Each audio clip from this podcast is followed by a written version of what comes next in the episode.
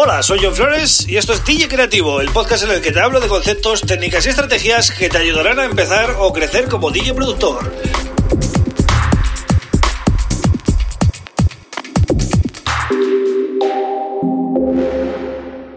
Hola, bienvenido, bienvenida a DJ Creativo. Mi nombre es John Flores y este es el episodio número 85 del podcast.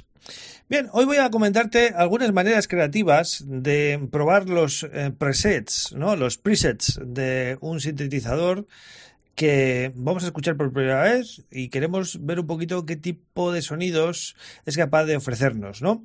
Entonces, hay que tener en cuenta ciertas cosas para mm, sacarle partido, ¿no? A, esos sonidos y, y, realmente conocer si merece la pena ese instrumento, ese nuevo sintetizador que queremos probar o realmente no nos aporta demasiado, ¿no? Para nuestro estilo.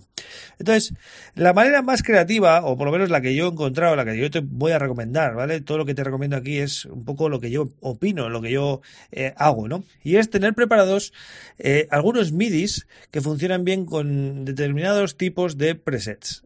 Es decir, algunos MIDIs que funcionan bien con bajos, otros que funcionan mejor con LEDs, otros que funcionan mejor con pads, tener varias eh, octavas arriba y abajo. Hay algunos presets de bajo que para realmente escuchar cómo funciona ese bajo, pues quizás tengas que bajar eh, de octava, ¿no? Y de lo contrario, si, pruebas todos los presets eh, en la misma octava, pues te vas a perder detalles, ¿no?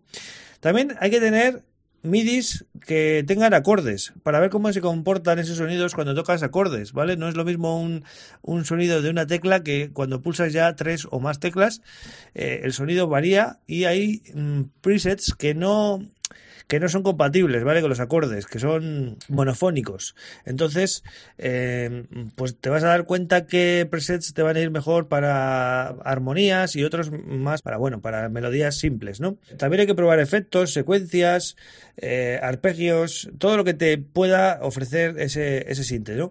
Entonces, la clave, ya os digo, es probar diferentes MIDIs. Y una vez que ya tenéis probado qué presets funcionan mejor con en determinados MIDIs, ¿vale? Pues ya es cuando hay que pasar al siguiente nivel y empaquetarlo todo. En Ableton Live, por ejemplo, es muy fácil. Si tú juntas un clip MIDI asociado a un instrumento y eso lo exportas al browser, automáticamente se te va a crear un clip.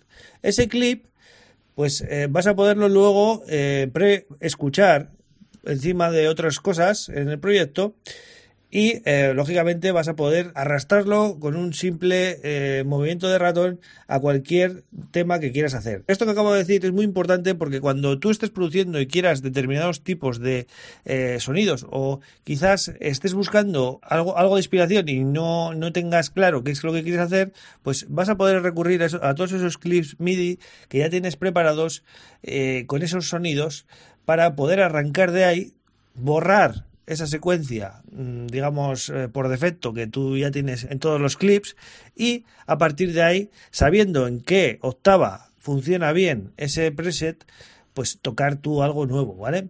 Así que, bueno, espero que a partir de ahora lo tengas en cuenta cuando estés produciendo. Y nunca olvides esto, gran parte de, que te lo pases bien produciendo y que consigas buenos resultados consiste mucho en tener ordenado todo, ¿vale? Esto lo he dicho alguna que otra ocasión, pero es que es fundamental. Si tú tienes los sonidos que necesitas bien ordenados, te va a costar mucho menos hacer música. Así que bueno, espero que te haya gustado el episodio de hoy y también espero que te suscribas al podcast y cualquiera de los podcatchers ¿vale? Apple Podcast, Google Podcast, Spotify Podcast, que está muy fuerte ahora.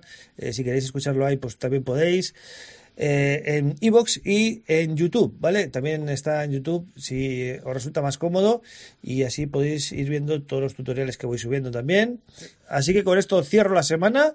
Ya sabes que hay nuevos podcasts cada día, entonces si no has tenido mucho tiempo entre semana puedes escucharlos ahora. Y eh, yo vuelvo el lunes con más temas súper interesantes, como siempre. Muchas gracias por estar ahí y un abrazo.